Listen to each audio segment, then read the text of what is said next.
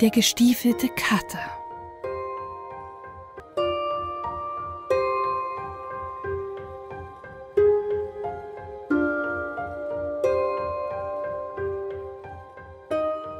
Es war einmal ein Müller. Der hatte drei Söhne, seine Mühle, einen Esel und einen Kater. Die Söhne mussten mahlen, der Esel Getreide holen und Mehl vortragen, die Katze dagegen die Mäuse wegfangen. Als der Müller starb, teilten sich die drei Söhne in die Erbschaft. Der älteste bekam die Mühle, der zweite den Esel, der dritte den Kater. Weiter blieb nichts für ihn übrig. Da war er sehr traurig und sprach zu sich selbst, mir ist es doch recht schlimm ergangen. Mein ältester Bruder kann malen, mein zweiter auf seinem Esel reiten. Was kann ich mit dem Kater anfangen? Ich lass mir ein paar Pelzhandschuhe aus seinem Fell machen, dann ist's vorbei. Hör, fing der Kater an, der alles verstanden hatte. Du brauchst mich nicht zu töten, um ein paar schlechte Handschuhe aus meinem Pelz zu kriegen. Lass mir nur ein paar Stiefel machen, dass ich ausgehen und mich unter den Leuten sehen lassen kann.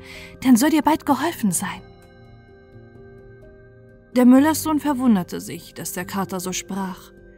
Weil aber eben der Schuster vorbeiging, rief er ihn herein und ließ ihm die Stiefel anmessen. Als sie fertig waren, zog sie der Kater an, nahm einen Sack, machte diesen Boden voll Korn, band aber eine Schnur drum, womit man ihn zuziehen konnte. Dann warf er ihn über den Rücken und ging auf zwei Beinen wie ein Mensch zur Tür hinaus.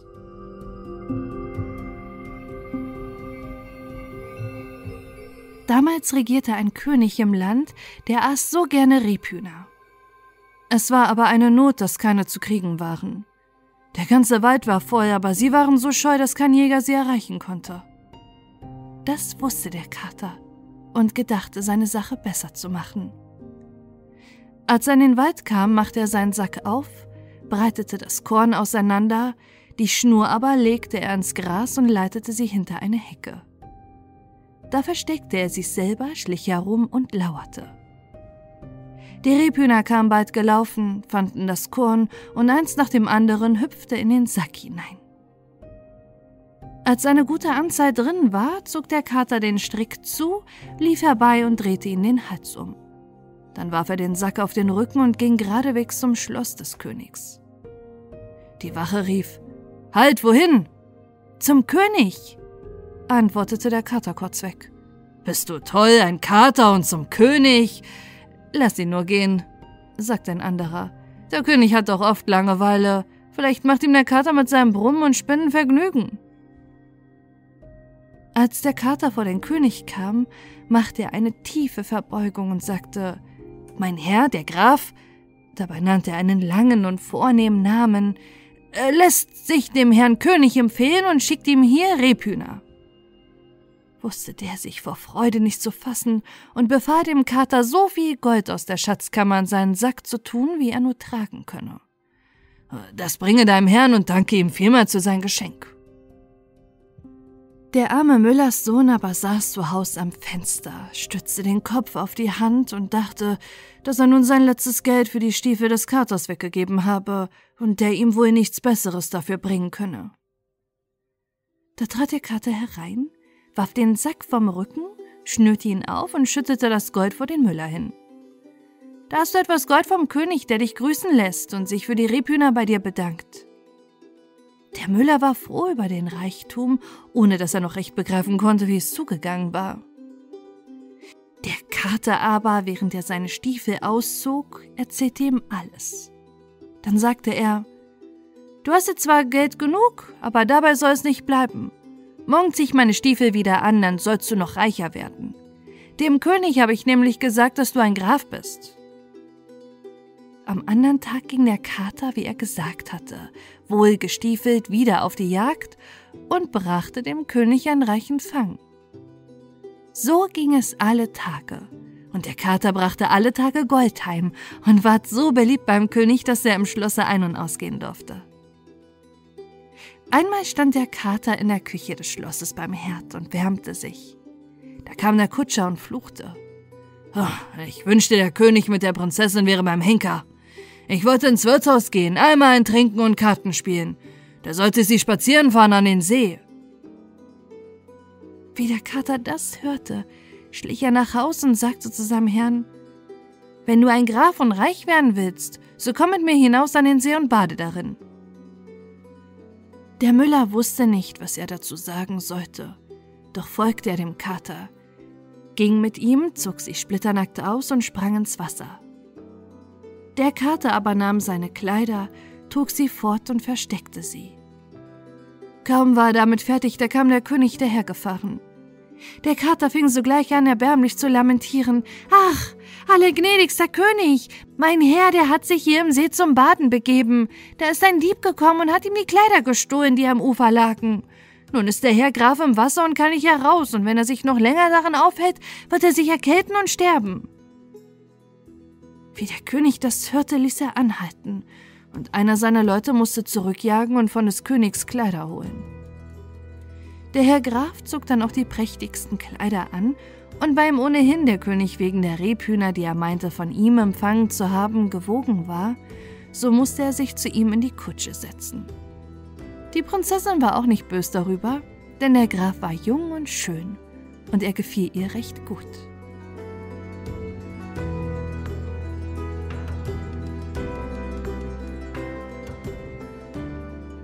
Der Kater aber war vorausgegangen und zu einer großen Wiese gekommen, wo über hundert Leute waren und Heu machten. Wem ist denn die Wiese, ihr Leute? fragte der Kater. Dem großen Zauberer.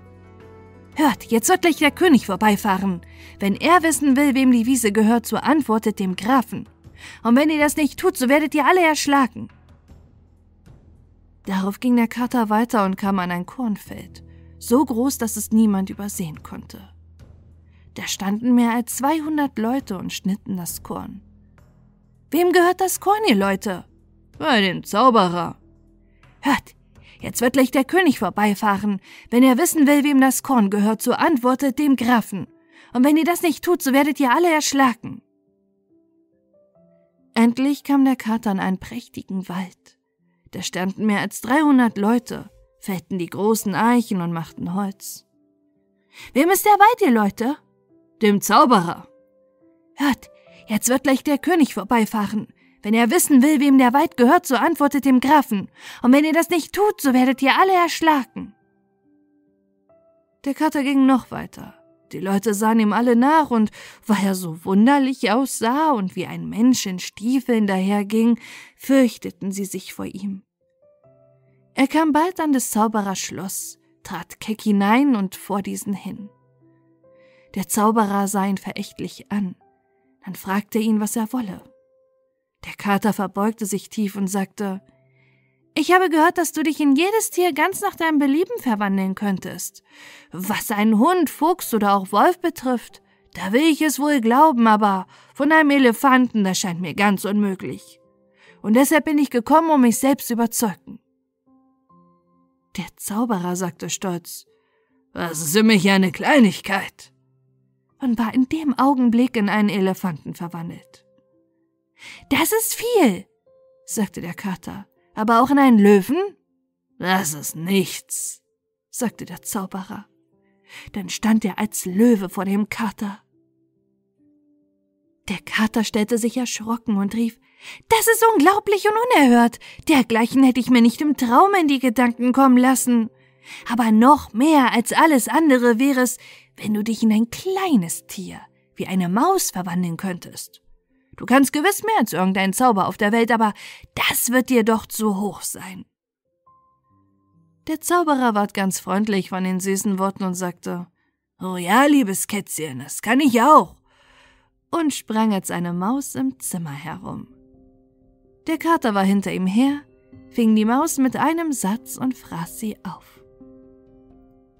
Der König aber war mit dem Grafen und der Prinzessin weiter spazieren gefahren und kam zu der großen Wiese. Wem gehört das Heu? fragte der König. Dem Herrn Grafen, riefen alle, wie der Kater ihn befohlen hatte. Ihr habt ein schönes Stück Land, Herr Graf, sagte der König. Danach kamen sie an das große Kornfeld. Wem gehört das Korn, ihr Leute? Dem Herrn Grafen. Ah, Herr Graf, große schöne Ländereien. darauf zu dem Wald. Wem gehört das Holz, ihr Leute? Dem Herrn Grafen.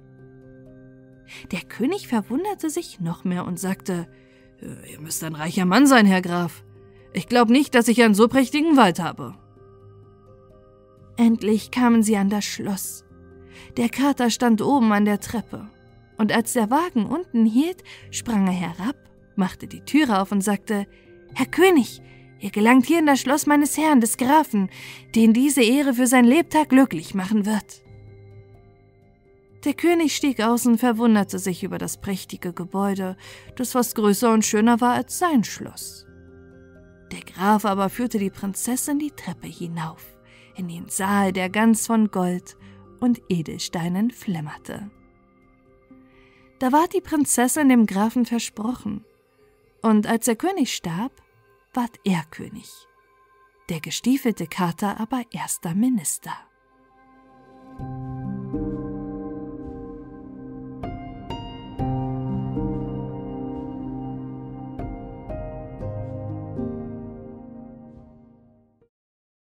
Frau Holle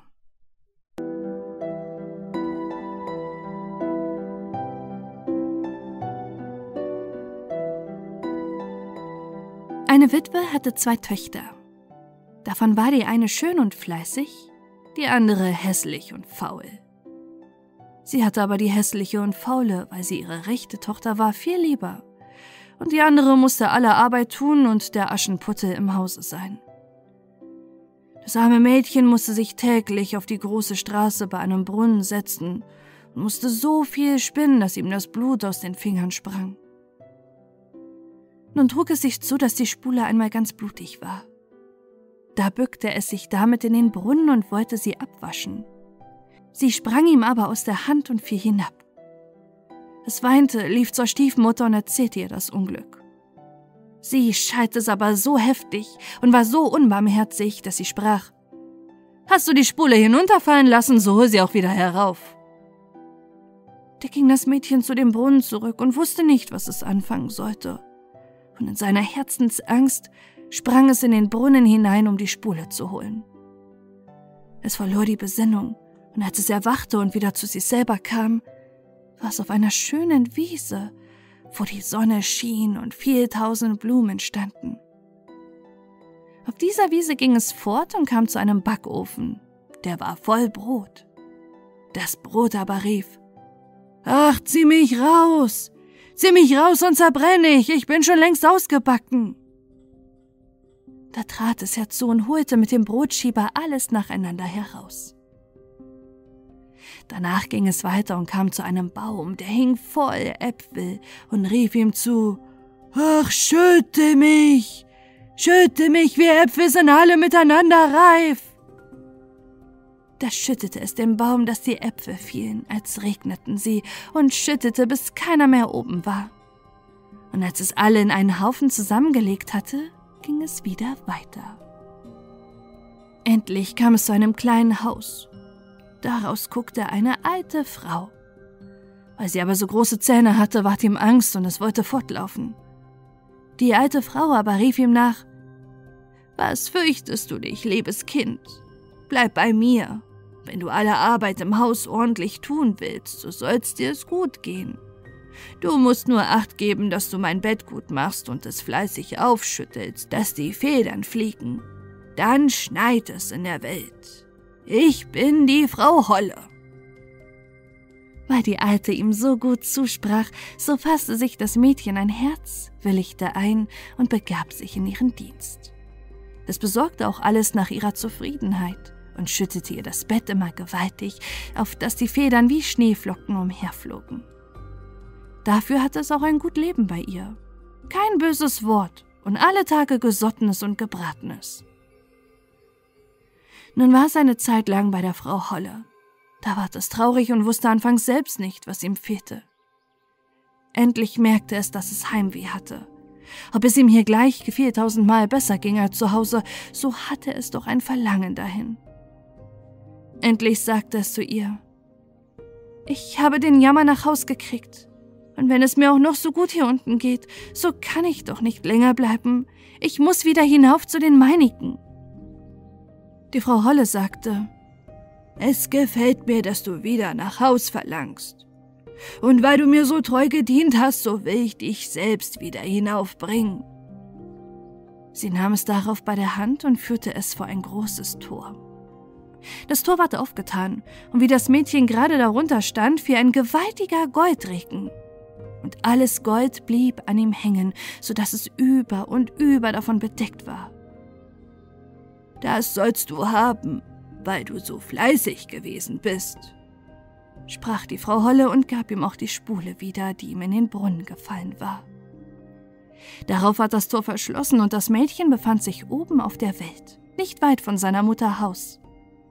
Und als es in den Hof kam, saß der Hahn auf dem Brunnen und rief: Kikeriki, unsere goldene Jungfrau ist wieder hier.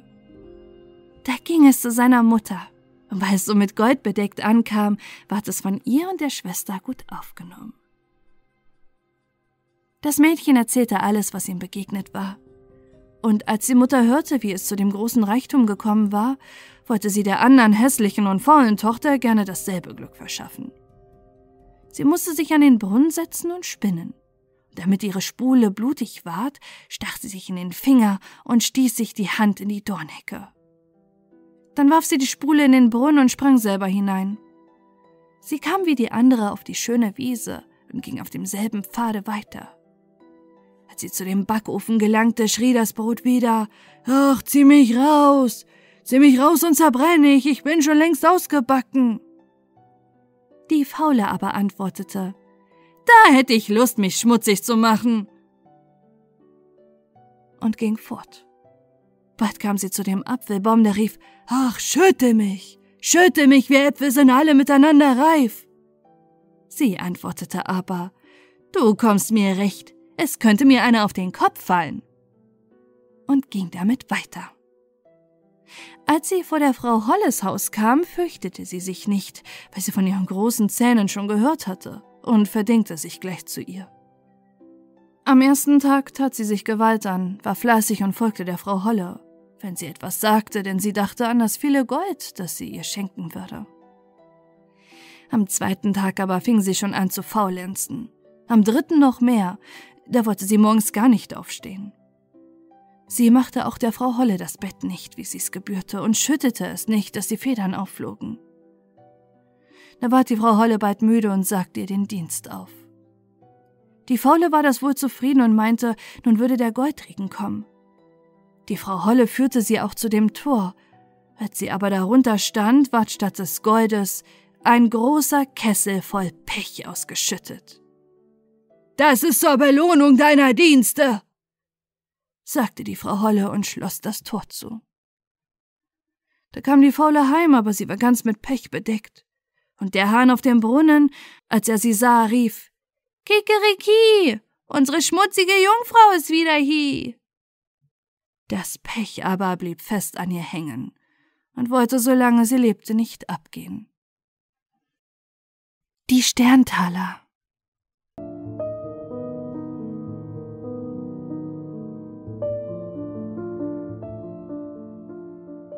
Es war einmal ein kleines Mädchen. Dem war Vater und Mutter gestorben, und es war so arm, dass es kein Kämmerchen mehr hatte, darin zu wohnen, und kein Bettchen mehr, darin zu schlafen.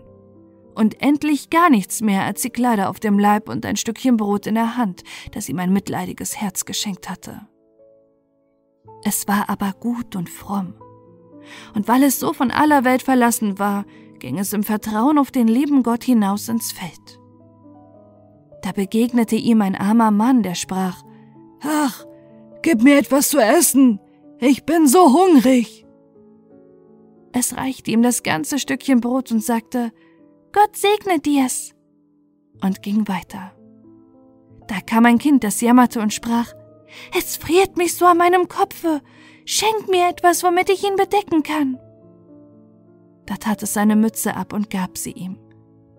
Und als es noch eine Weile gegangen war, da kam wieder ein Kind und hatte kein Leibchen und fror, da gab es ihm seins. Und noch weiter, da bat eins um ein Röcklein, da gab es auch von sich hin. Endlich gelangte es in einen Wald, und es war schon dunkel geworden. Da kam noch eins und bat um ein Hemdlein, Und das fromme Mädchen dachte, es ist dunkle Nacht, da sieht dich niemand, du kannst wohl dein Hemd weggeben. Und zog das Hemd ab und gab es auch noch hin. Und wie es so stand und gar nichts mehr hatte, fielen auf einmal die Sterne vom Himmel und waren lauter harte blanke Taler. Und ob es gleich sein Hemdlein weggegeben, so hatte es ein neues an, und das war vom allerfeinsten Linnen. Da sammelte es sich die Taler hinein und war reich für sein Lebtag.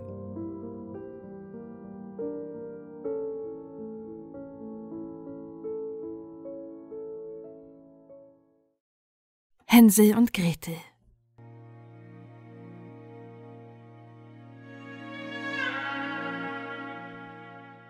Vor einem großen Walde wohnte ein armer Holzhacker mit seiner Frau und seinen zwei Kindern. Das Bübchen hieß Hänsel und das Mädchen Gretel. Er hatte wenig zu beißen und zu brechen, und einmal als große Teuerung ins Land kam, konnte er das tägliche Brot nicht mehr schaffen. Wie er sich nun abends im Bette Gedanken machte und sich vor Sorgen herumwälzte, seufzte er und sprach zu seiner Frau Was soll aus uns werden? Wie können wir unseren armen Kindern ernähren, da wir für uns selbst nichts mehr haben? Weißt du was, Mann? antwortete die Frau. Wir wollen morgen in aller Frühe die Kinder hinaus in den Wald führen, wo er am dichtesten ist. Da machen wir ihnen ein Feuer und geben jedem noch ein Stückchen Brot. Dann gehen wir in unsere Arbeit und lassen sie allein. Sie finden den Weg nicht wieder nach Haus und wir sind sie los. Nein, Frau, sagte der Mann, das tue ich nicht. Wie sollte ich's übers Herz bringen, meine Kinder im Walde allein zu lassen? Die wilden Tiere würden bald kommen und sie zerreißen. Ho, du Narr, sagte sie, da müssen wir alle Viere Hunger sterben. Du kannst nur die Bretter für die Särge hobeln. Und ließ ihm keine Ruhe, bis er einwilligte. Aber die armen Kinder dauern mich doch, sagte der Mann. Die zwei Kinder hatten vor Hunger auch nicht einschlafen können und hatten gehört, was die Stiefmutter zum Vater gesagt hatte. Gretel weinte bittere Tränen und sprach zu Hänsel: Nun ist's um uns geschehen. Sei still, Gretel, sprach Hänsel. Gräme dich nicht, ich will uns schon helfen. Und als die Alten eingeschlafen waren, stand er auf, zog sein Röcklein an, machte die Untertüre auf und schlich sich hinaus. Da schien der Mond ganz hell und die weißen Kieselsteine, die vor dem Haus lagen, glänzten wie lauter Batzen. Hänsel bückte sich und steckte so viele in sein Rocktäschlein, als nur hinein wollten. Dann ging er wieder zurück, sprach zu Gretel, Sei getrost, liebe Schwesterchen, und schlaf nur ruhig ein, Gott wird uns nicht verlassen. Und legte sich wieder in sein Bett. Als der Tag anbrach, noch ehe die Sonne aufgegangen war, kam schon die Frau und weckte die beiden Kinder. Steht auf, ihr Faulenzer, wir wollen in den Wald gehen und Holz holen. Dann gab sie jedem ein Stückchen Brot und sprach, da habt ihr etwas für den Mittag, aber esst nicht vorher auf, sonst kriegt ihr nichts.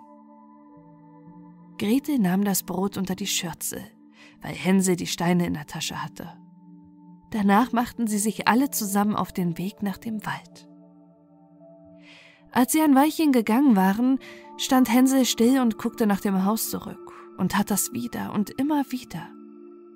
Der Vater sprach, Hänsel, was guckst du da und bleibst zurück, hab Acht und vergiss deine Beine nicht. Ach, Vater, sagte Hänsel, ich sehe nach meinem weißen Kätzchen, das sitzt oben auf dem Dach und will mir Ade sagen. Die Frau sprach, Narr, das ist dein Kätzchen nicht, das ist die Morgensonne, die auf den Schornstein scheint. Hänsel aber hatte nicht nach dem Kätzchen gesehen, sondern immer einen von den blanken Kieselsteinen aus seiner Tasche auf den Weg geworfen. Als sie mitten in den Wald gekommen waren, sprach der Vater Nun sammelt Holz, ihr Kinder. Ich will ein Feuer anmachen, damit ihr nicht friert. Hänsel und Gretel trugen Reisig zusammen, einen kleinen Berg hoch.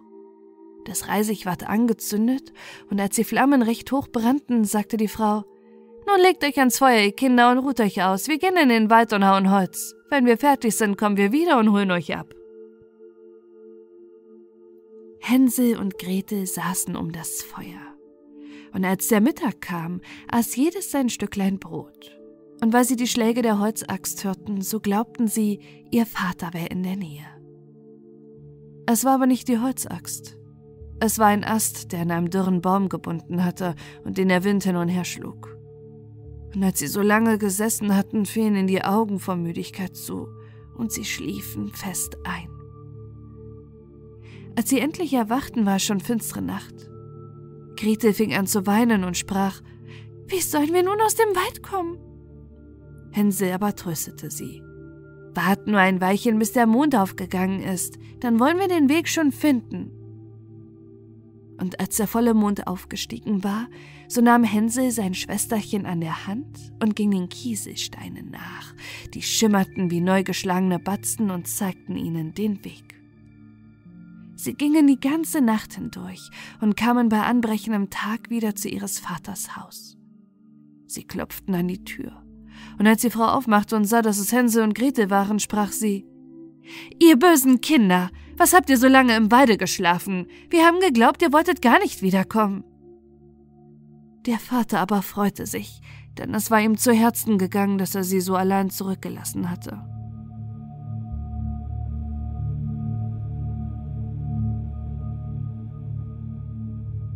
Nicht lange danach war wieder Not in allen Ecken, und die Kinder hörten, wie die Mutter nachts im Bette zu dem Vater sprach.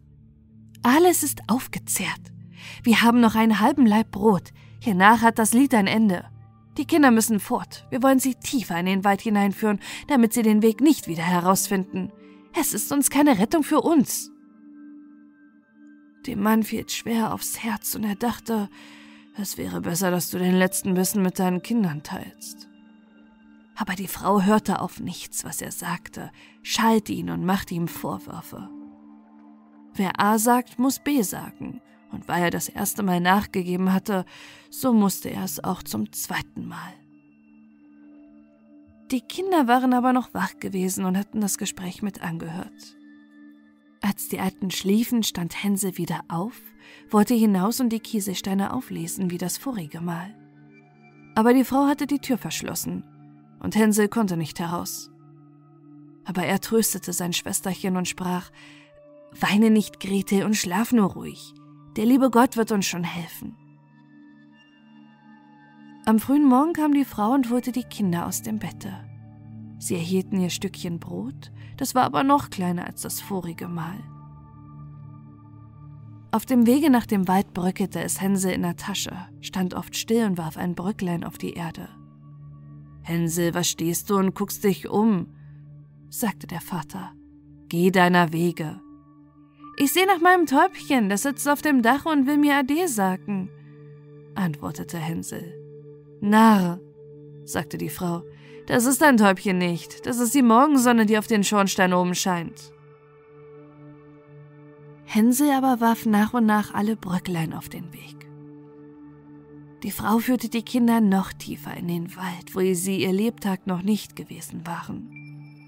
Da ward wieder ein großes Feuer angemacht und die Mutter sagte, Bleibt nur da sitzen, ihr Kinder, und wenn ihr müde seid, könnt ihr ein wenig schlafen. Wir gehen in den Wald und hauen Holz und abends, wenn wir fertig sind, kommen wir und holen euch ab. Als es Mittag war, teilte Grete ihr Brot mit Hänsel, der sein Stück auf dem Weg gestreut hatte. Dann schliefen sie ein und der Abend verging. Aber niemand kam zu den armen Kindern. Sie erwachten erst in der finsteren Nacht und Hänsel tröstete sein Schwesterchen und sagte, Wart nur, Grete, bis der Mond aufgeht. Dann werden wir die Brotbröcklein sehen, die ich ausgestreut habe. Die zeigen uns den Weg nach Haus. Als der Mond kam, machten sie sich auf. Aber sie fanden kein Bröcklein mehr, denn die vieltausend Vögel, die im Walde und im Felde umherfliegen, die hatten sie weggepickt. Hänsel sagte zu Gretel, wir werden den Weg schon finden. Aber sie fanden ihn nicht. Sie gingen die ganze Nacht und noch einen Tag von Morgen bis Abend, aber sie kamen aus dem Wald nicht heraus und waren so hungrig, denn sie hatten nichts als die paar Beeren, die auf der Erde standen. Und weil sie so müde waren, dass die Beine sie nicht mehr tragen wollten, so legten sie sich unter einen Baum und schliefen ein. Nun war es schon der dritte Morgen, dass sie ihres Vaters Haus verlassen hatten. Sie fingen wieder an zu gehen, aber sie gerieten immer tiefer in den Wald, und wenn nicht bald Hilfe kam, mussten sie verschmachten. Als es Mittag war, sahen sie ein schönes schneeweißes Vöglein auf einem Ast sitzen. Das sang so schön, dass sie stehen blieben und ihm zuhörten. Und als es fertig war, schwang es seine Flügel und flog vor ihnen her, und sie gingen ihm nach, bis sie zu einem Häuschen gelangten, auf dessen Dach es sich setzte. Und als sie ganz nah herankamen, so sahen sie, dass das Häuslein aus Brot gebacken war und mit Kuchen gedeckt. Aber die Fenster waren von hellem Zucker. Da wollen wir uns dran machen, sprach Hänsel, und eine gesegnete Mahlzeit halten. Ich will ein Stück vom Dach essen. Gretel, du kannst vom Fenster essen, das schmeckt süß. Hänsel reichte in die Höhe und brach sich ein wenig vom Dach ab, um zu versuchen, wie es schmeckte. Und Gretel stellte sich an die Scheiben und knupperte daran. Da rief eine feine Stimme aus der Stube heraus. Knupper, knupper, Kneischen. Wer knuppert an meinem Häuschen? Die Kinder antworteten, der Wind, der Wind, das himmlische Kind, und aßen weiter, ohne sich irre machen zu lassen. Hänsel, dem das Dach sehr gut schmeckte, riss sich ein großes Stück davon herunter, und Grete stieß eine ganze runde Fensterscheibe heraus, setzte sich nieder und tat sich wohl damit. Da ging auf einmal die Türe auf, und eine steinalte Frau, die sich auf eine Krücke stützte, kam herausgeschlichen. Hänsel und Grete erschraken so gewaltig, dass sie fallen ließen, was sie in den Händen hielten. Die Alte aber wackelte mit dem Kopfe und sprach Ei, ihr lieben Kinder, wer hat euch hierher gebracht? Kommt nur herein und bleibt bei mir, es geschieht euch kein Leid. Sie fasste beide an der Hand und führte sie in ihr Häuschen. Da ward ein gutes Essen aufgetragen. Milch und Pfannkuchen mit Zucker, Äpfel und Nüsse. Hiernach wurden zwei schöne Bettlein weiß gedeckt und Hänsel und Grete legten sich hinein und meinten, sie wären im Himmel. Die Alte hatte sich nur freundlich gestellt. Sie war aber eine böse Hexe, die den Kindern auflauerte und hatte das Brothäuslein bloß gebaut, um sie herbeizulocken. Wenn eins in ihre Gewalt kam, so machte sie es tot, kochte es und aß es, und das war ihr ein Festtag. Die Hexen haben rote Augen und können nicht weit sehen, aber sie haben eine feine Witterung wie die Tiere und merken's, wenn Menschen herankommen. Als Hänsel und Grete in ihre Nähe kamen, da lachte sie boshaft und sprach höhnisch. Die hab ich, die sollen mir nicht wieder entwischen. Frühmorgens, ehe die Kinder erwacht waren, stand sie schon auf, und als sie beide so lieblich ruhen sah, mit den vollen roten Backen, so murmelte sie vor sich hin, das wird ein guter Bissen werden. Da packte sie Hänsel mit ihrer dünnen Hand und trug ihn in einen kleinen Stall und sperrte ihn mit einer Gittertüre ein. Er mochte schreien, wie er wollte, es half ihm nichts. Dann ging sie zur Gretel, rüttelte sie wach und rief, Steh auf, Faulenzerin, trag Wasser und koch deinem Bruder etwas Gutes. Der sitzt draußen im Stall und soll fett werden. Wenn er fett ist, so will ich ihn essen. Gretel fing an, bitterlich zu weinen, aber es war alles vergeblich. Sie musste tun, was die böse Hexe verlangte.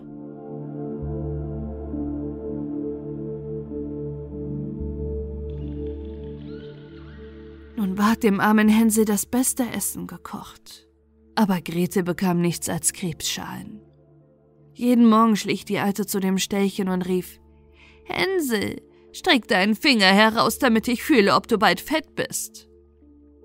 Hänsel streckte ihr aber ein Knöchlein heraus, und die Alte, die trübe Augen hatte, konnte es nicht sehen und meinte, es wären Hänsels Finger, und verwunderte sich, dass er gar nicht fett werden wollte. Als vier Wochen herum waren und Hänsel immer mager blieb, da überkam sie die Ungeduld, und sie wollte nicht länger warten. Hey da, Gretel, rief sie dem Mädchen zu, sei flink und trag Wasser. Hänsel mag fett oder mager sein. Morgen will ich ihn schlachten und kochen. Ach, wie jammerte das arme Schwesterchen, als es das Wasser tragen musste. Und wie flossen ihm die Tränen über die Backen herunter. Lieber Gott, hilf uns doch, rief sie aus. Hätten uns nur die wilden Tiere im Wald gefressen, so wären wir doch zusammengestorben. Spar nur dein Geplärre, sagte die Alte. Es hilft dir alles nichts. Frühmorgens musste Grete heraus, den Kessel mit Wasser aufhängen und Feuer anzünden. Erst wollen wir backen, sagte die Alte. Ich hab den Backofen schon eingeheizt und den Teig geknetet. Sie stieß das arme Grete hinaus zu dem Backofen, aus dem die Feuerflammen schon herausschlugen. Kriech hinein, sagte die Hexe, und sieh zu, ob recht eingeheizt ist, damit wir das Brot hineinschieben können. Und wenn Grete darin war, wollte sie den Ofen zumachen und Grete sollte darin braten, und dann wollte sie es aufessen. Aber Grete merkte, was sie im Sinne hatte und sprach, Ich weiß nicht, wie ich's machen soll. Wie komme ich da hinein? Dumme Gans, sagte die Alte. Die Öffnung ist groß genug, siehst du wohl? Ich könnte selbst hinein. Krabbelte heran und steckte den Kopf in den Backofen. Da gab ihr Grete einen Stoß, dass sie weit hineinfuhr, machte die eiserne Tür zu und schob den Riegel vor. Huh, da fing sie an zu heulen, ganz grauselig. Aber Grete lief fort, und die gottlose Hexe musste elendiglich verbrennen. Grete aber lief schnurstracks zum Hänsel, öffnete sein Ställchen und rief Hänsel, wir sind erlöst. Die alte Hexe ist tot. Da sprang Hänsel heraus wie ein Vogel aus dem Käfig, wenn ihm die Türe aufgemacht wird. Wie haben sie sich gefreut, sind sich um den Hals gefallen, sind herumgesprungen und haben sich geküsst. Und weil sie sich nicht mehr zu fürchten brauchten, so gingen sie in das Haus der Hexe hinein. Da stand in allen Ecken Kasten mit Perlen und Edelsteinen. Die sind noch besser als Kieselsteine, sagte Hänsel und steckte in seine Taschen, was hinein wollte. Und Gretel sagte, ich will auch etwas mit nach Hause bringen und füllte sein Schürzchen voll. Aber jetzt wollen wir fort, sagte Hänsel, damit wir aus dem Hexenwald herauskommen. Als sie ein paar Stunden gegangen waren, gelangten sie an ein großes Wasser. Wir können nicht hinüber, sprach Hänsel. Ich sehe keinen Steg und keine Brücke. Hier fährt doch kein Schiffchen, antwortete Gretel. Aber da schwimmt eine weiße Ente, wenn ich die bitte, so hilft sie uns hinüber. Da rief sie, Entchen, Entchen, da steht Gretel und Hänsel, kein Steg und keine Brücke, nimm uns auf deinen weißen Rücken. Das Entchen kam auch heran, und Hänsel setzte sich auf und bat sein Schwesterchen, sich zu ihm zu setzen. Nein, antwortete Gretel, es wird dem Entchen zu schwer, es soll uns nacheinander hinüberbringen. Das tat das gute Tierchen, und als sie glücklich drüben waren und ein Weilchen fortgingen, da kam ihnen der Wald immer bekannter und immer bekannter vor. Und endlich erblickten sie von weitem ihres Vaters Haus. Da fingen sie an zu laufen, stürzten in die Stube hinein und fielen ihrem Vater um den Hals. Der Mann hatte keine frohe Stunde gehabt, seitdem er die Kinder im Walde gelassen hatte. Die Frau aber war gestorben. Gretel schüttete sein Schürzchen aus, dass die Perlen und Edelsteine in der Stube herumsprangen. Und Hänsel warf eine Handvoll nach der anderen aus seiner Tasche dazu. Da hatten alle Sorgen ein Ende und sie lebten in lauter Freude zusammen.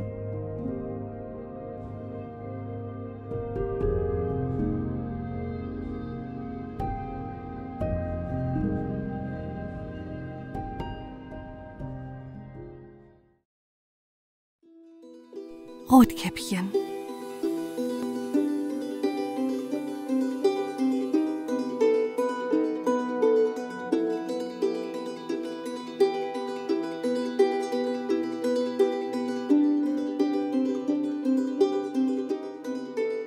Es war einmal ein kleines süßes Mädchen. Das hatte jedermann lieb, der sie nur ansah. Am allerliebsten aber ihre Großmutter. Die wusste gar nicht, was ihr alles dem Kind geben sollte. Einmal schenkte sie ihm ein Käppchen von rotem Samt. Und weil ihm das so wohl stand und es nichts anderes mehr tragen wollte, hieß es nur das Rotkäppchen. Eines Tages sprach seine Mutter zu ihm: Komm, Rotkäppchen, Da hast du ein Stück Kuchen und eine Flasche Wein. Bring das der Großmutter hinaus. Sie ist krank und schwach und wird sich daran laben. Mach dich auf, bevor es heiß wird.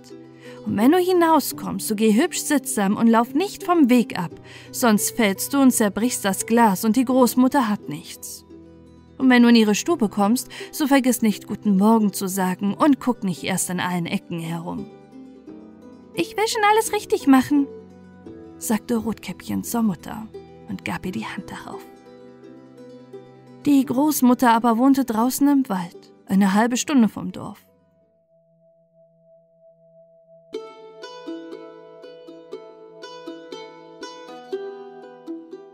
Wie nun Rotkäppchen in den Wald kam, begegnete ihm der Wolf. Rotkäppchen aber wusste nicht, was das für ein böses Tier war und fürchtete sich nicht vor ihm. Guten Tag, Rotkäppchen, sprach er. Schönen Dank, Wolf. Wo hinaus so früh, Rotkäppchen? Zur Großmutter. Was trägst du unter der Schürze? Kuchen und Wein?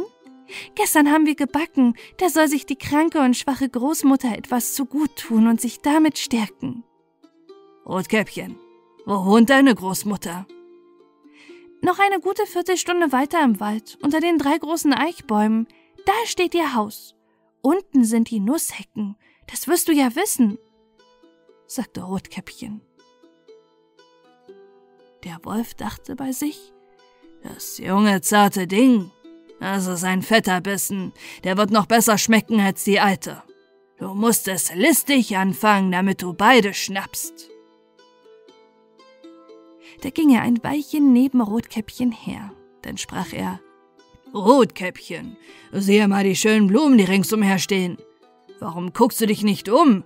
Ich glaub, du hörst gar nicht, wie die Vöglein so lieblich singen. Du gehst ja für dich hin, als wenn du zur Schule gingst und es so lustig hausen in dem Wald. Rotkäppchen schlug die Augen auf. Und als es sah, wie die Sonnenstrahlen durch die Bäume hin und her tanzten und alles voll schöner Blumen stand, dachte es, wenn ich der Großmutter einen frischen Strauß mitbringe, der wird ihr auch Freude machen. Es ist so früh am Tag, dass ich doch zu rechter Zeit ankomme. Lief vom Wege ab in den Wald hinein und suchte Blumen. Und wenn es eine gebrochen hatte, meinte es, weiter hinaus stünde eine schönere und lief danach und geriet immer tiefer in den Wald hinein.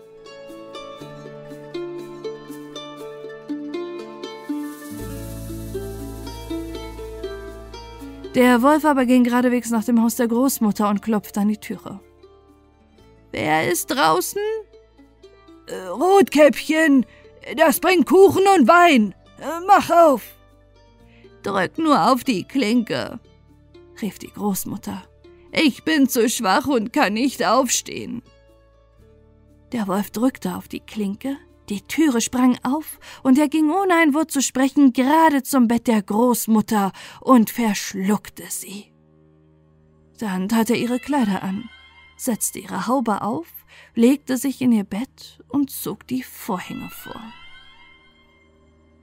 Rotkäppchen aber war nach den Blumen herumgelaufen, und als es so viel zusammen hatte, dass es keine mehr vertragen konnte, fiel ihm die Großmutter wieder ein und es machte sich auf den Weg zu ihr. Es wunderte sich, dass die Tür aufstand, und wie es in die Stube trat, so kam es ihm so seltsam darin vor, dass es dachte, Ei, du mein Gott, wie ängstlich wird's mir heute zumut. Und ich bin sonst so gern bei der Großmutter. Es rief, Guten Morgen! Bekam aber keine Antwort. Darauf ging es zum Bett und zog die Vorhänge zurück. Da lag die Großmutter und hatte die Haube tief ins Gesicht gesetzt und sah so wunderlich aus. Ei, Großmutter, was hast du für große Ohren? Dass ich dich besser hören kann. Ei, Großmutter, was hast du für große Augen? Dass ich dich besser sehen kann.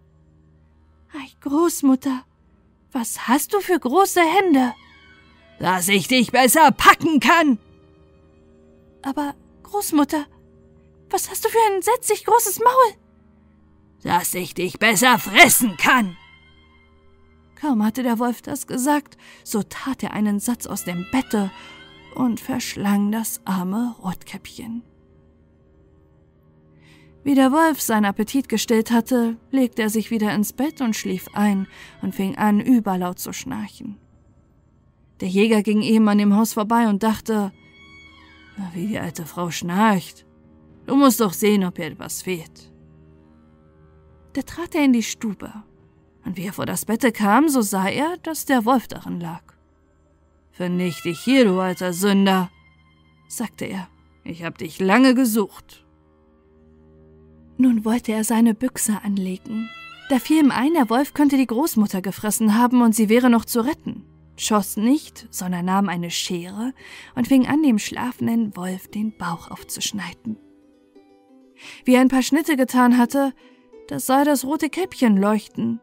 Und noch ein paar Schnitte, da sprang das Mädchen heraus und rief, Ach, wie war ich erschrocken! Wie war es so dunkel in dem Wolf seinem Leib? Und dann kam die alte Großmutter auch noch lebendig heraus und konnte kaum atmen. Rotkäppchen aber holte geschwind große Steine, damit füllten sie dem Wolf den Leib, und wie er aufwachte, wollte er fortspringen. Aber die Steine waren so schwer, dass er gleich niedersank und sich totfiel.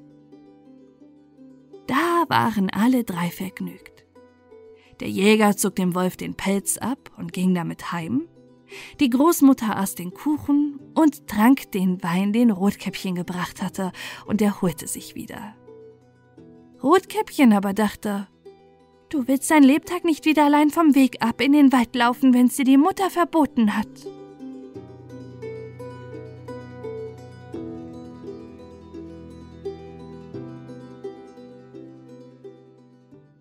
Schneewittchen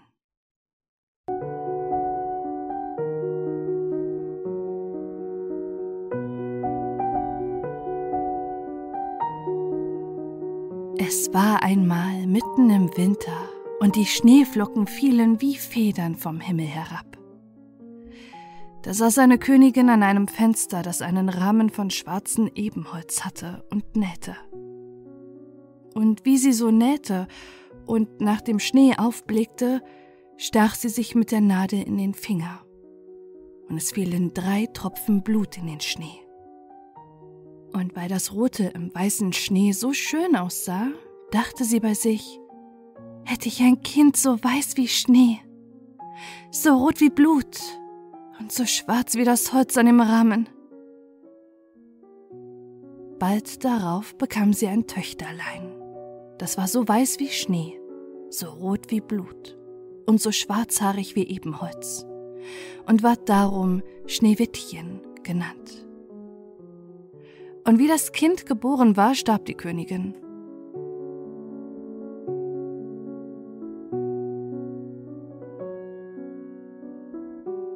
Über ein Jahr nahm sich der König eine andere Gemahlin. Es war eine schöne Frau, aber sie war stolz und übermütig und konnte nicht leiden, dass sie an Schönheit von jemand sollte übertroffen werden. Sie hatte einen wunderbaren Spiegel. Wenn sie vor den trat und sich darin beschaute, sprach sie Spieglein, Spieglein an der Wand, wer ist die Schönste im ganzen Land? So antwortete der Spiegel, Frau Königin, ihr seid die Schönste im Land. Da war sie zufrieden, denn sie wusste, dass der Spiegel die Wahrheit sagte. Schneewittchen aber wuchs heran und wurde immer schöner. Und als es sieben Jahre alt war, war es so schön wie der klare Tag und schöner als die Königin selbst. Als diese einmal ihren Spiegel fragte, Spieglein, Spieglein an der Wand, wer ist die Schönste im ganzen Land?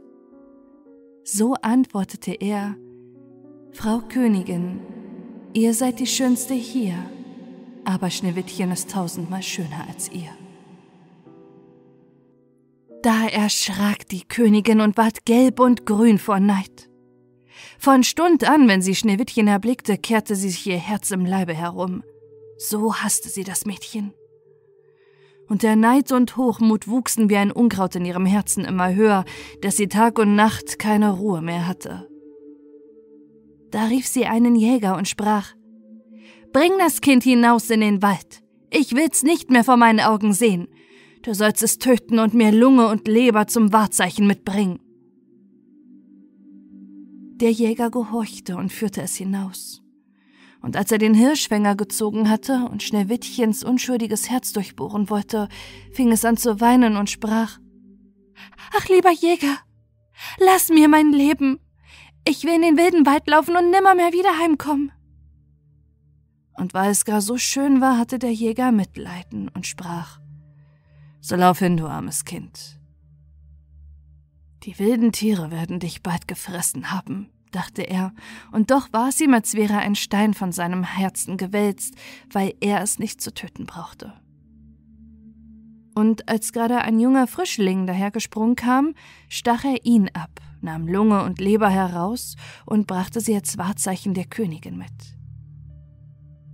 Der Koch musste sie in Salz kochen, und das boshafte Weib aß sie auf und meinte, sie hätte Schneewittchens Lunge und Leber gegessen.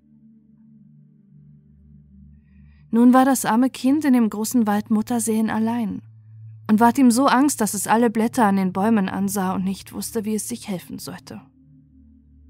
Da fing es an zu laufen und lief über die spitzen Steine und durch die Dornen, und die wilden Tiere sprangen an ihm vorbei, aber sie taten ihm nichts. Es lief, solange nur die Füße noch fort konnten, bis es bald Abend werden wollte. Da sah es ein kleines Häuschen und ging hinein, sich zu ruhen. In dem Häuschen war alles klein, aber so zierlich und rein, dass es nicht zu sagen ist. Da stand ein weißgedecktes Tischlein mit sieben kleinen Tellern. Jedes Tellerlein mit seinem Löffellein. Ferner sieben Messerlein und Gäbelein und sieben Becherlein. An der Wand waren sieben Bettlein nebeneinander aufgestellt und schneeweiße Laken darüber gedeckt. Schneewittchen war es so hungrig und durstig war, aß von jedem Tellerlein ein wenig Gemüs und Brot und trank aus jedem Becherlein einen Tropfen Wein. Denn es wollte nicht einem alles wegnehmen. Hiernach, weil es so müde war, legte es sich in ein Bettchen. Aber keins passte. Das eine war zu lang, das andere zu kurz, bis endlich das siebte recht war. Und darin blieb es liegen, befahl sich Gott und schlief ein.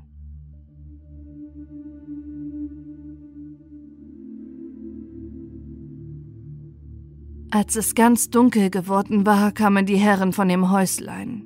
Das waren die sieben Zwerge, die in den Bergen nach Erz hackten und gruben. Sie zündeten ihre sieben Lichtlein an, und wie es nun hell im Häuslein war, sahen sie, dass jemand darin gesessen war, denn es stand nicht alles so in der Ordnung, wie sie es verlassen hatten. Der erste sprach, Wer hat auf meinem Stühlchen gesessen? Der zweite, Wer hat von meinem Tellerchen gegessen? Der dritte, wer hat von meinem Brötchen genommen? Der vierte, wer hat von meinem Gemüschen gegessen? Der fünfte, wer hat mit meinem Gäbelchen gestochen? Der sechste, wer hat mein meinem Messerchen geschnitten? Der siebte, wer hat aus meinem Becherlein getrunken? Dann sah sich der erste um und sah, dass auf seinem Bett eine kleine Delle war. Da sprach er, Wer hat in mein Bettchen getreten? Die anderen kamen gelaufen und riefen, in meinem hat auch jemand gelegen. Der siebte aber, als er in sein Bett sah, erblickte Schneewittchen. Das lag darin und schlief. Nun rief er die anderen, die kamen herbeigelaufen und schrien vor Verwunderung, holten ihre sieben Lichtlein und beleuchteten Schneewittchen. Ei, du mein Gott, ei, du mein Gott, riefen sie, was ist das Kind so schön? Und hatten so große Freude, dass sie es nicht aufweckten, sondern im Bettlein fortschlafen ließen.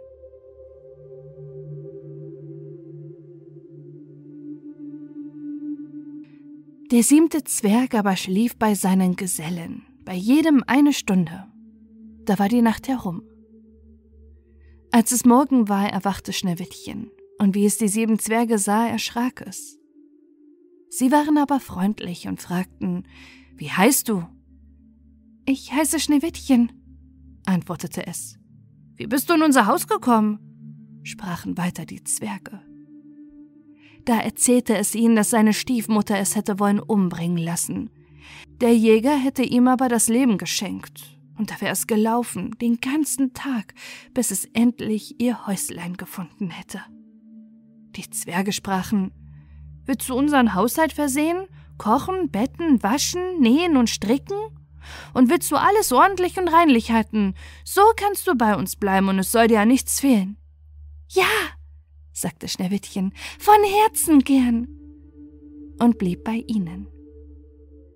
Es hielt ihnen das Haus in Ordnung. Morgens gingen sie in die Berge und suchten Erz und Gold. Abends kam sie wieder und da musste ihr Essen bereit sein. Den ganzen Tag über war das Mädchen allein. Da warnte es die guten Zwerglein und sprachen Hüte dich vor deiner Stiefmutter, die wird bald wissen, dass du hier bist. Lass ja niemand herein. Die Königin aber, nachdem sie Schneewittchens Lunge und Leber glaubte gegessen zu haben, dachte nichts anderes, als sie wäre wieder die erste und allerschönste, trat vor ihren Spiegel und sprach Spieglein, Spieglein an der Wand, wer ist die Schönste im ganzen Land? Da antwortete der Spiegel Frau Königin, ihr seid die Schönste hier, aber Schneewittchen über den Bergen bei den sieben Zwergen ist noch tausendmal schöner als ihr. Da erschrak sie, denn sie wusste, dass der Spiegel keine Unwahrheit sprach und merkte, dass der Jäger sie betrogen hatte und Schneewittchen noch am Leben war. Und da sann und sann sie aufs Neue, wie sie es umbringen wollte denn solange sie nicht die Schönste war im ganzen Land, ließ sie der Neid keine Ruhe. Und als sie sich endlich etwas ausgedacht hatte, färbte sie sich das Gesicht und kleidete sich wie eine alte Krämerin und war ganz unkenntlich. In dieser Gestalt ging sie über die sieben Berge zu den sieben Zwergen, klopfte an die Türe und rief Schöne Ware, Pfeil, Pfeil. Schneewittchen guckte zum Fenster hinaus und rief Guten Tag, liebe Frau. Was habt ihr zu verkaufen? Gute Ware, antwortete sie. Schnürriemen von allen Farben. Und holte einen hervor, der aus bunter Seide geflochten war.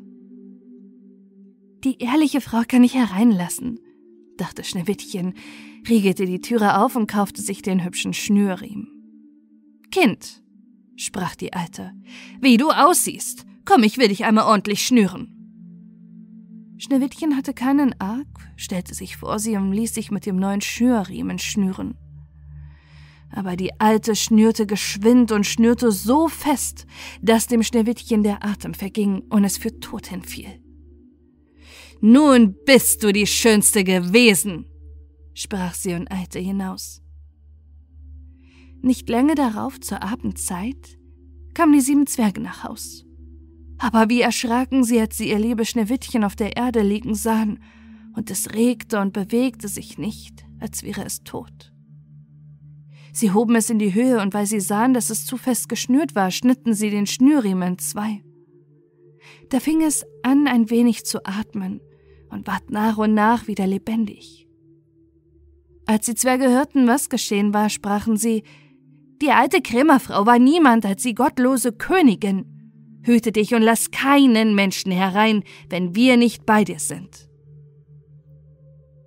Das böse Weib aber, als sie es nach Hause gekommen war, ging vor den Spiegel und fragte Spieglein, Spieglein an der Wand, wer ist die Schönste im ganzen Land? Da antwortete er wie sonst Frau Königin, ihr seid die Schönste hier aber Schneewittchen über den Bergen bei den sieben Zwergen ist noch tausendmal schöner als ihr. Als sie das hörte, lief ihr alles Blut zum Herzen, so erschrak sie, denn sie sah wohl, dass Schneewittchen wieder lebendig geworden war. Nun aber, sprach sie, will ich etwas aussinnen, das dich zugrunde richten soll.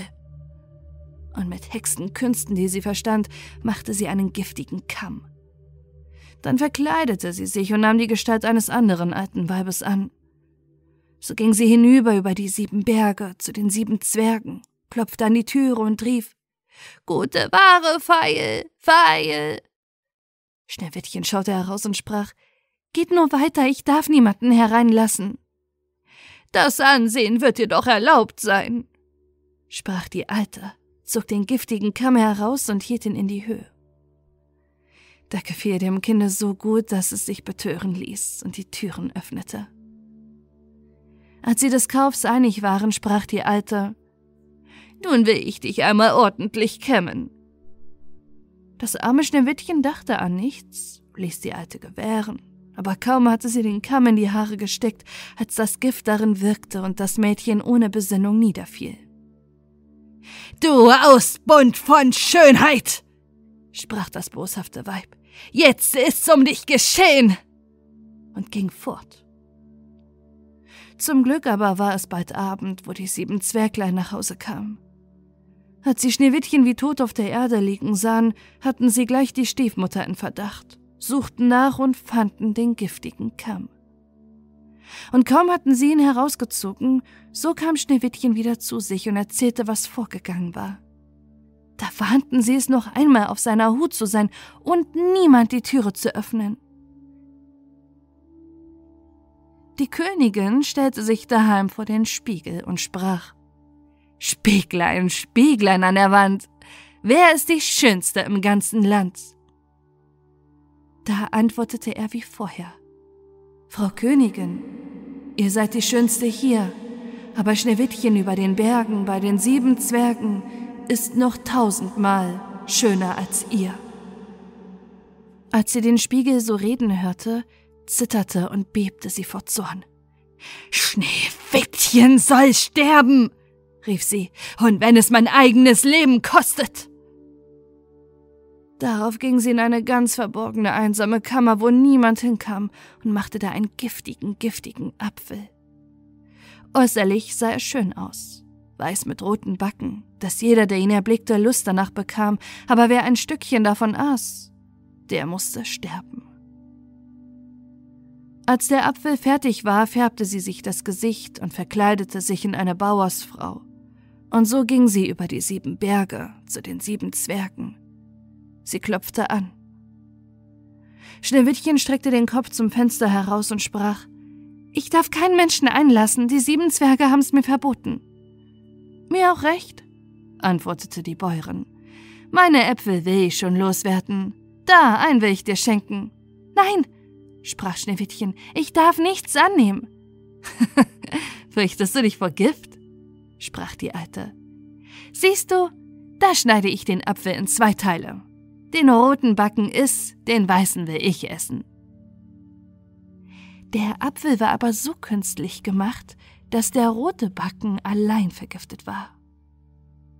Schneewittchen lusterte den schönen Apfel an, und als es sah, dass die Bäuerin davon aß, so konnte es nicht länger widerstehen, streckte die Hand hinaus und nahm die giftige Hälfte. Kaum aber hätte es einen Bissen davon im Mund, so fiel es tot zur Erde nieder. Da betrachtete es die Königin mit grausigen Blicken und lachte überlaut und sprach Weiß wie Schnee, rot wie Blut, schwarz wie Ebenholz. Diesmal können dich die Zwerge nicht wieder erwecken und als sie daheim den Spiegel befragte, Spieglein, Spieglein an der Wand, wer ist die Schönste im ganzen Land? So antwortete er endlich, Frau Königin, ihr seid die Schönste im Land. Da hatte ihr neidisches Herz Ruhe, so gut ein neidisches Herz Ruhe haben kann. Die Zwerglein, wie sie abends nach Hause kamen, fanden Schneewittchen auf der Erde liegen und es ging kein Atem mehr aus seinem Mund und es war tot. Sie hoben es auf, suchten, ob sie was Giftiges fänden, schnürten es auf, kämmten ihm die Haare, wuschen es mit Wasser und Wein, aber es half alles nichts. Das liebe Kind war tot und blieb tot. Sie legten es auf eine Bahre und setzten sich alle Siebene daran und beweinten es und weinten drei Tage lang. Da wollten sie es begraben, aber es sah noch so frisch aus wie ein lebender Mensch und hatte noch seine schönen roten Backen. Sie sprachen, das können wir nicht in die schwarze Erde versenken, und ließen einen durchsichtigen Sarg von Glas machen, dass man es von allen Seiten sehen konnte, legten es hinein und schrieben mit goldenen Buchstaben seinen Namen darauf und dass es eine Königstochter wäre. Dann setzten sie den Sarg hinaus auf den Berg und einer von ihnen blieb immer dabei und bewachte ihn. Und die Tiere kamen auch und beweinten Schneewittchen.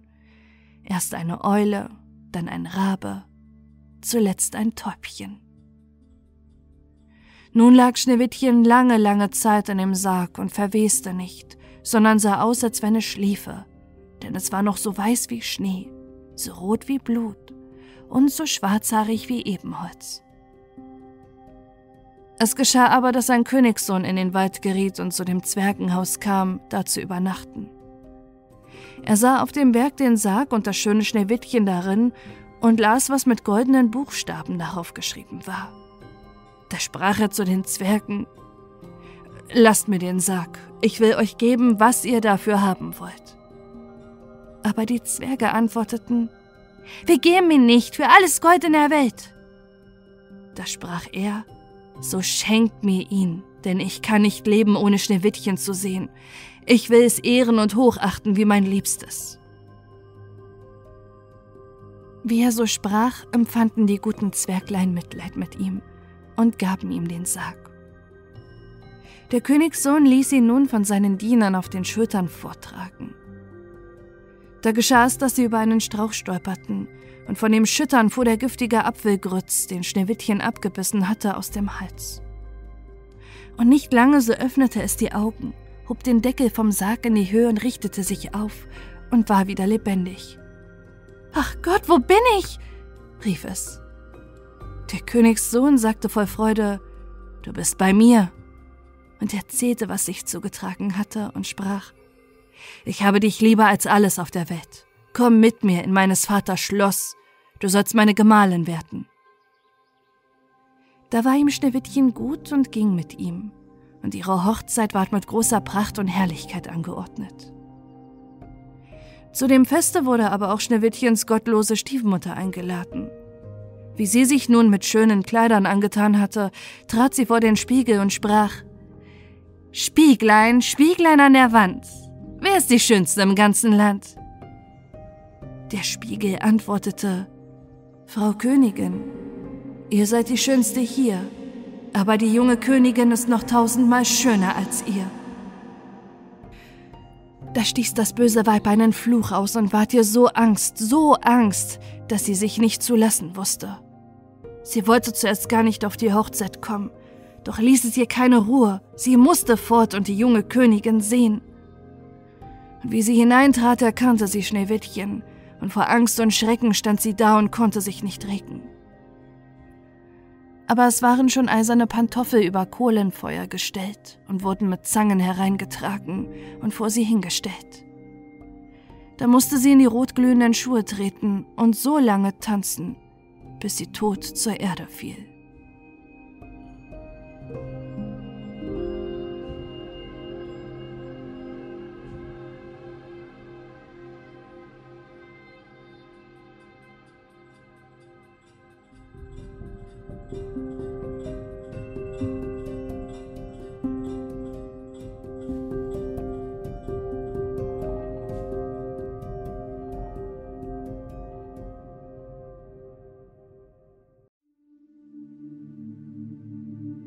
Die goldene Gans. Es war ein Mann, der hatte drei Söhne. Davon hieß der jüngste der Dummling und wurde verachtet und verspottet und bei jeder Gelegenheit zurückgesetzt. Es geschah, dass der Älteste in den Wald gehen wollte, Holz hauen. Und ehe er ging, gab ihm noch seine Mutter einen schönen feinen Eierkuchen und eine Flasche Wein mit, damit er nicht Hunger und Durst litte. Als er in den Wald kam, begegnete ihm ein altes graues Männlein, das bot ihm einen guten Tag und sprach Gib mir doch ein Stück Kuchen aus deiner Tasche und lass mich einen Schluck von deinem Wein trinken. Ich bin so hungrig und durstig. Der kluge Sohn aber antwortete Gib ich dir meinen Kuchen und meinen Wein, so hab ich selbst nichts. Pack dich deiner Wege. Ließ das Männlein stehen und ging fort. Als er nun anfing, einen Baum zu behauen, dauerte es nicht lange, so hieb er fehl und die Axt fuhr ihm in den Arm.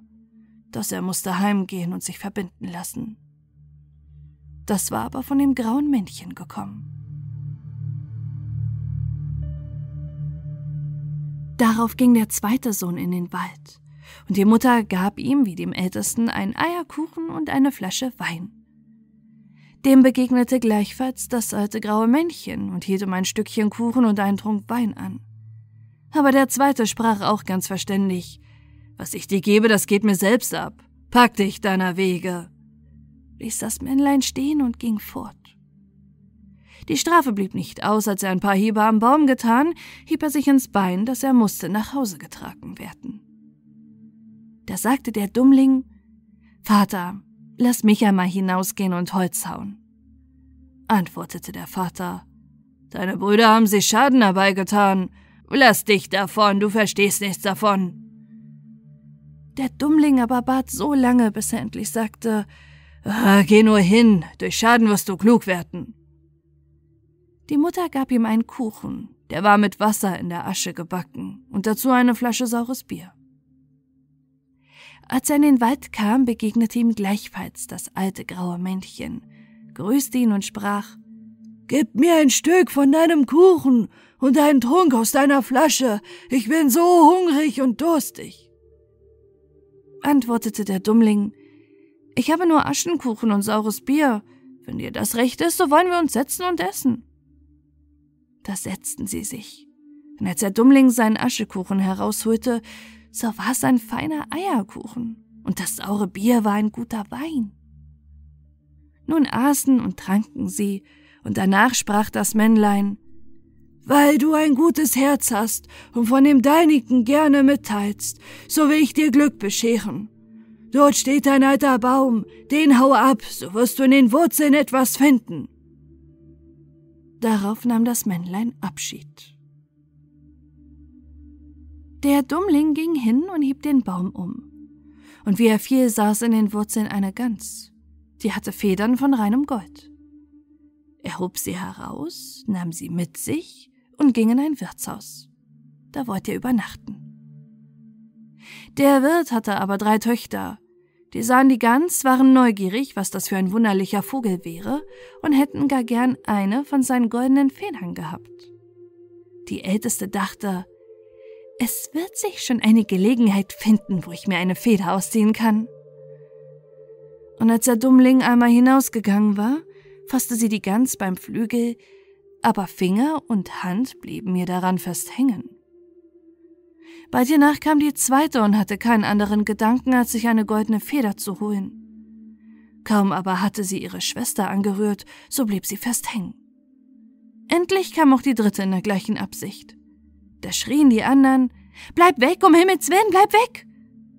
Aber sie begriff nicht, warum sie wegbleiben sollte, dachte, sind die beiden so, kann ich auch dabei sein, und sprang hinzu. Und wie sie ihre Schwester angerührt hatte, so blieb sie an ihr hängen. So mussten sie die Nacht bei der Gans zubringen. Am anderen Morgen nahm der Dummling die Gans in den Arm und ging fort und kümmerte sich nicht um die drei Mädchen, die daran hingen. Sie mussten immer hinter ihn dreinlaufen, links und rechts, wie es ihm in die Beine kam.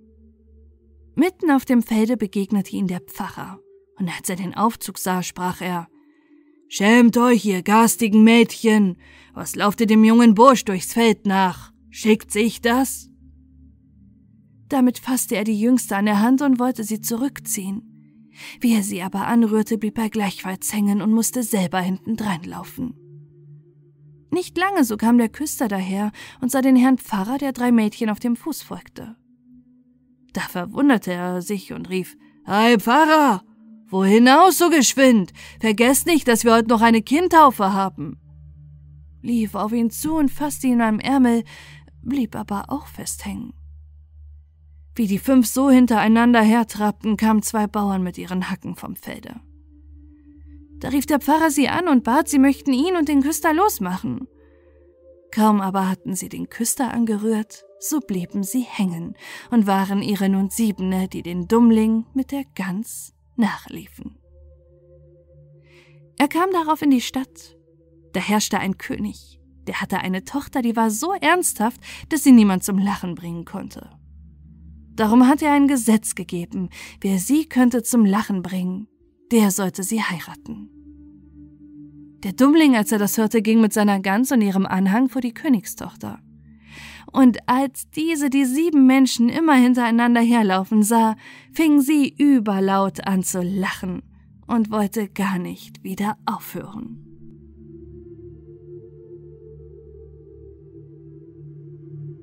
Da verlangte sie der Dummling zur Braut. Aber dem König gefiel der Schwiegersohn nicht. Er machte allerlei Einwendungen und sagte, er müsste ihm erst einen Mann bringen, der einen Keller voll Wein austrinken könne. Der Dummling dachte an das graue Männchen, das könnte ihm wohl helfen, ging hinaus in den Wald, und auf der Stelle, wo er den Baum abgehauen hatte, sah er einen Mann sitzen, der machte ein ganz betrübtes Gesicht. Der Dummling fragte, was er sich so sehr zu Herzen nehme. Da antwortete er, ich habe so großen Durst und kann ihn nicht löschen. Das kalte Wasser vertrage ich nicht. Ein Fass Wein habe ich zwar ausgeleert, aber was ist ein Tropfen auf einem heißen Stein? Da kann ich dir helfen, sagte der Dummling. Komm nur mit mir, du sollst satt haben.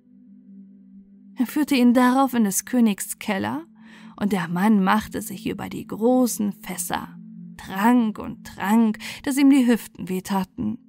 Und ehe ein Tag herum war, hatte er den ganzen Keller ausgetrunken. Der Dummling verlangte abermals seine Braut. Der König aber ärgerte sich, dass ein schlechter Bursch, den jedermann einen Dummling nannte, seine Tochter davontragen sollte und machte neue Bedingungen. Er müsste erst einen Mann schaffen, der einen Berg voll Brot aufessen könnte. Der Dummling besann sich nicht lange, sondern ging gleich hinaus in den Wald. Da saß auf demselben Platz ein Mann, der schnürte sich den Leib mit einem Riemen zusammen, machte ein grämliches Gesicht und sagte, ich habe einen ganzen Backofen voll Raspelbrot gegessen. Aber was hilft das, wenn man so großen Hunger hat wie ich? Mein Magen bleibt leer und ich muss ihn zuschnüren, wenn ich nicht Hunger sterben soll. Der Dummling war froh darüber und sprach, Mach dich auf und geh mit mir, du sollst dich satt essen. Er führte ihn an den Hof des Königs, der hatte alles Mehl aus dem ganzen Reich zusammenfahren und einen ungeheuren Berg davon bauen lassen. Der Mann aber aus dem Walde stellte sich davor, fing an zu essen, und in einem Tag war der ganze Berg verschwunden. Der Dummling forderte zum dritten Mal seine Braut. Der König suchte noch einmal Ausflucht und verlangte ein Schiff, das zu Land und zu Wasser fahren könnte. So wie du aber damit angesegelt kommst, sagte er, sollst du gleich meine Tochter zur Gemahlin haben. Der Dummling ging geradewegs seines Wegs in den Wald.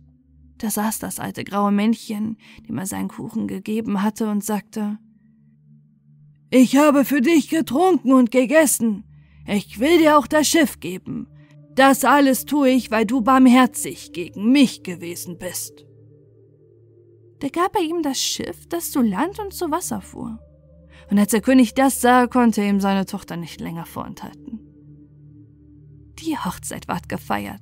Nach des Königs Tod erbte der Dummling das Reich und lebte lange Zeit vergnügt mit seiner Gemahlin.